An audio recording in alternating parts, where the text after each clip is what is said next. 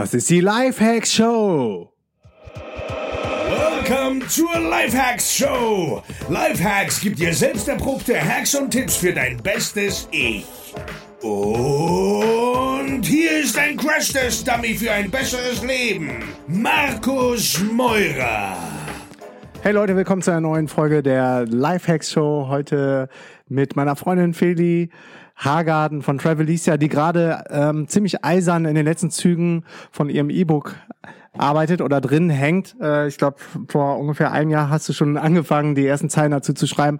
Sag mal, Feli, wie genau ähm, lief jetzt so der ganze Prozess und was hättest du dir vielleicht leichter vorgestellt? Was für Learnings hast du? Es waren jetzt ganz schön viele Fragen auf einmal. Ja, also der, diese ganze Geschichte ging jetzt über ein Jahr lang von der ersten Idee, bis das E-Book jetzt fertig geworden ist. Und ich muss sagen, es war echt ganz schön hart.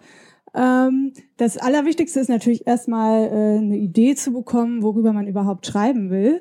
Und da würde ich wirklich jedem empfehlen, der auch schon eine Audience hat, also Blogleser oder Podcasthörer oder über eine Facebook-Gruppe, äh, was auch immer, die Leute zu fragen, was sie überhaupt gerne lesen wollen. Weil ich meine, was nützt es, wenn ich ein E-Book schreibe, wo ich Bock zu hab? Das Wichtige ist ja, dass man jemandem damit hilft und ein Thema wählt, äh, was potenzielle Leser auch kaufen möchten. Und da habe ich eigentlich meine erste Erfahrung gemacht. Da habe ich eine Umfrage auf meinem Blog gestartet mit vier Themen. Es ist jetzt schon so lange her, dass ich die Themen gerade gar nicht mehr im Kopf habe. Einzige, was ich noch weiß, ist, dass die Leser mit hohem Abstand ein ganz anderes Thema gewählt haben, als ich eigentlich dachte oder schreiben wollte. Und dann habe ich mir aber, äh, oder dann war ich motiviert dadurch und habe gedacht, cool, wenn die das wollen, dann mache ich das, da habe ich Ahnung zu.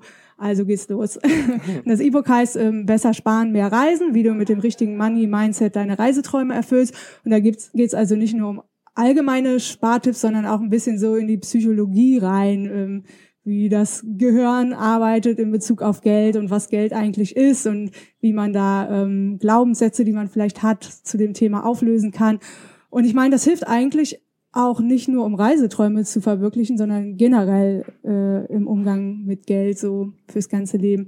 Ja, und ähm, da habe ich mich dann entschieden, drei Pakete zu machen. Einmal nur das E-Book, dann noch äh, ein zweites Paket, was dann ein bisschen teurer ist mit ein paar Workshops, PDFs und das dritte Paket hat dann noch Video-Interviews mit fünf Experten, die ich aufgenommen habe. Äh, ja, weil drei Pakete zu haben ist mal ganz cool, dann können die Leute auch vergleichen und ja, es ist noch ein bisschen mehr als ein reines E-Book zum Lesen dann. Cool, das waren ganz schön viele Infos auf einmal. Ähm, und jetzt habe ich alle Fragen dazu vergessen. Ich hatte, nee, warte mal, ich habe nämlich noch ein paar Fragen speziell zu, zu den Sachen, die du gerade gesagt hast. Zum einen, du hast gesagt, ähm, du hast deine Leser befragt, über welches Thema du schreiben sollst. Hast du dann selber den Titel ausgewählt oder äh, war das auch ein Prozess mit deinen Lesern zusammen? Nee, wie gesagt, ich habe denen vier Möglichkeiten äh, gegeben. Die haben eins ausgewählt, wobei mhm. ich dann, das war nur ein Arbeitstitel ja, vom Thema her. Das meine ich. Den richtigen Titel habe ich eigentlich vor kurzem nochmal umgeschmissen. Mhm.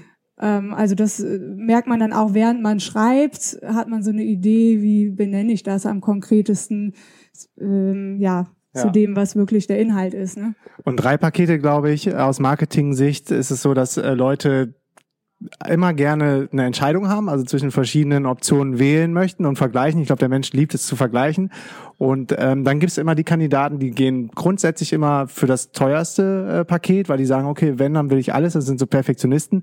Dazu würde ich auch mich zählen, wenn ich genug Kohle hätte, äh, würde ich immer das teuerste nehmen. Dann gibt es so welche, die nehmen äh, gerne so die goldene Mitte, denken so, oh nee, das das billigste ähm, muss es nicht sein, aber dann cover ich wenigstens noch ein bisschen ab. Und dann gibt es welche, die die immer für für das billigste ähm, gehen, oder? Die Mitte ist dann immer so der Bestseller, wie man sagt, ne? so mhm. ein äh, guter Preis. Das Pricing ist natürlich auch nicht ganz einfach. Da habe ich dann auch immer mal ein paar Zahlen aufgeschrieben und geguckt, welche so am besten aussehen. Ja.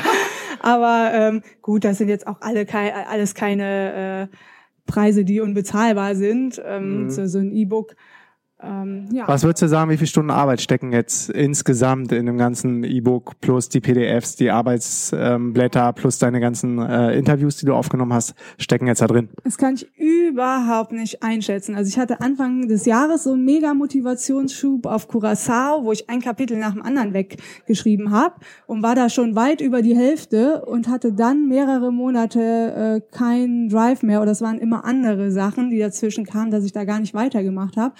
Und äh, dann habe ich aber in unserem DNX-Camp in Lissabon nochmal den Ball aufgegriffen und angefangen mit den Video-Interviews, obwohl das ganze E-Book noch nicht fertig geschrieben war.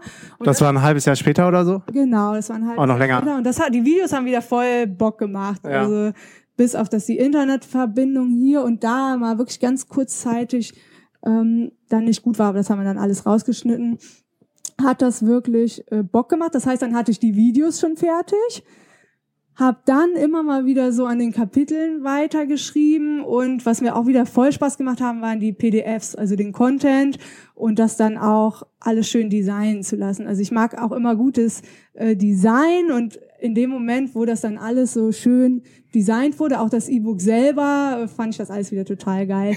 Und ähm, letztendlich ja, hatte ich dann alle Kapitel soweit fertig und habe es dann zur, zum Korrekturlesen an die Anni gegeben. Vielen, vielen Dank, Anni, das war echt super. Die können wir auch mal äh, verlinken in den Show Notes. Und ja, jetzt kamen dann natürlich die ganzen Steps, wenn du die Idee hast, du hast es geschrieben, bringst es in Form, also musst halt dann PDF draus machen, das Design, äh, EPUB und Mobi sind noch die beiden gängigsten Formate. Wenn du das dann hast, musst du dich natürlich um die Vermarktung kümmern, weil wenn keiner von deinem E-Book weiß, kann es auch keiner kaufen. Und da ist mein größter Tipp eigentlich, schon früh genug das E-Book, auch wenn du es noch schreibst, anzukündigen auf deiner Seite. Also muss ja nicht mit konkreten Datum sein, kann auch sein coming soon, ähm, dass du es in die Sidebar packst, dass du es in den Postender packst, ähm, eine eigene Unterpage, ein Menüpunkt E-Book machst und den Leuten sagst so, hey, da kommt was. Und ich habe jetzt auf meiner Seite zum Beispiel schon angekündigt, dass das E-Book jetzt am 1.2. live geht und dass es dann 24-Stunden-Special gibt, wo es 10 Euro Rabatt auf alle Pakete gibt und habe einen Newsletter vorbereitet, einen ähm, Blogpost, Facebook-Post und ja, am besten die Leser schon mit einbinden. Ich habe zum Beispiel die Leser auch eingebunden beim E-Book-Cover. Da hatte ich mehrere Versionen und habe gefragt, welches sie am coolsten finden, also auf Facebook. Und also jetzt nicht nur, um die Leser einzubinden, weil ich mich manchmal halt wirklich auch selber nicht entscheiden kann. Dann findet man Version A schön, C, C schön. Und ja, wenn du dann ganz viele Kommentare kriegst, was die anderen denken, hilft einem das auch zu entscheiden. Ähm, ja, also wenn ich das Ganze nochmal machen würde, würde ich auf jeden Fall versuchen, es kompakt da in einem Blog zu machen und halt nicht ein paar Monate zwischendrin aufzuhören, weil man hat es eh immer latent im Hinterkopf und das belastet einen dann, dass man denkt, oh, ich will das ja noch fertig machen. Irgendwie hat mich motiviert, äh, das noch zum Ende des Jahres fertig zu kriegen, weil ich es in meinen Zielen für dieses Jahr mit aufgeführt hatte. Das Ja, da sieht man wieder die Power der Jahresziele. Genau, und ich es dann einfach auch fertig haben wollte.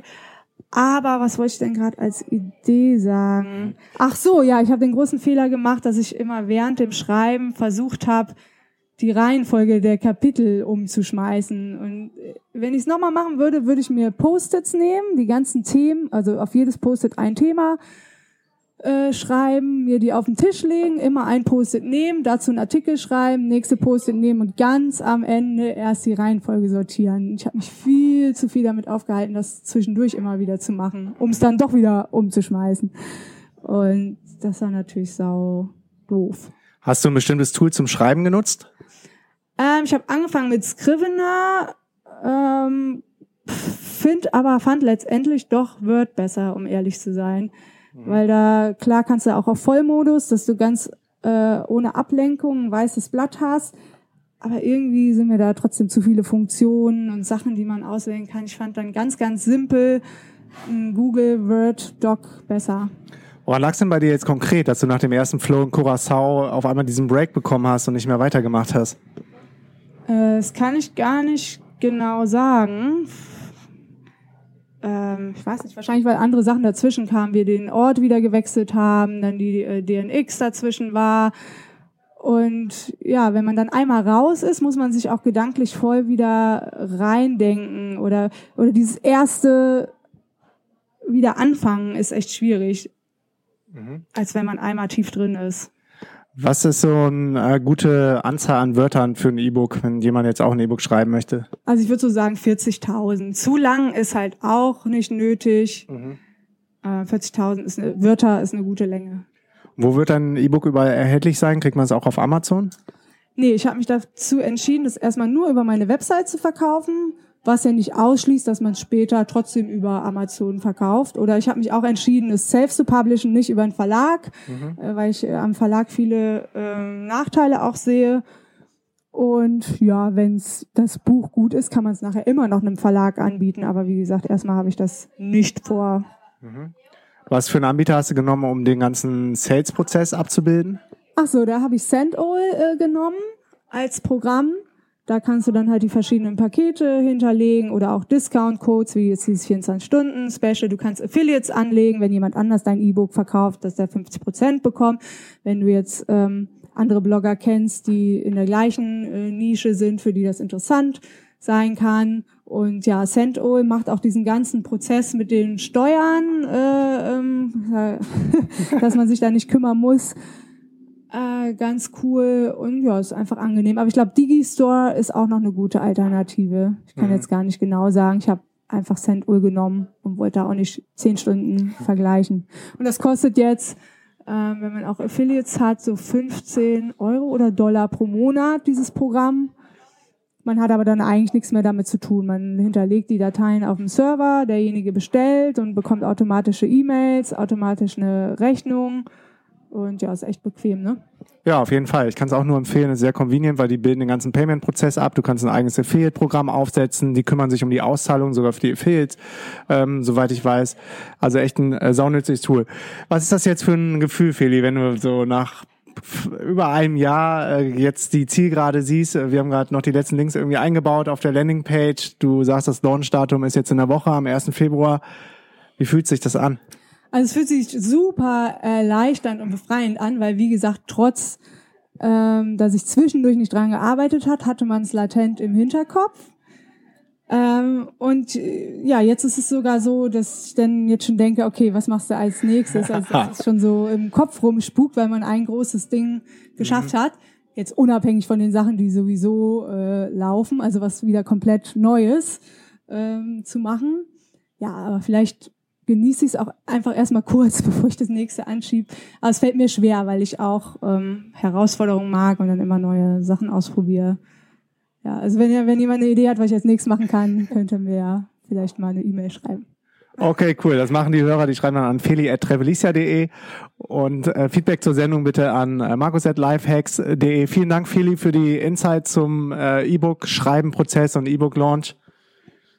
Ja, also probiert's mal aus. Es bringt einen auf jeden Fall weiter. Man lernt wieder super viele neue Sachen dazu. Und wie gesagt, wenn ich das jetzt nochmal machen würde, wäre ich aller Wahrscheinlichkeit nach schneller.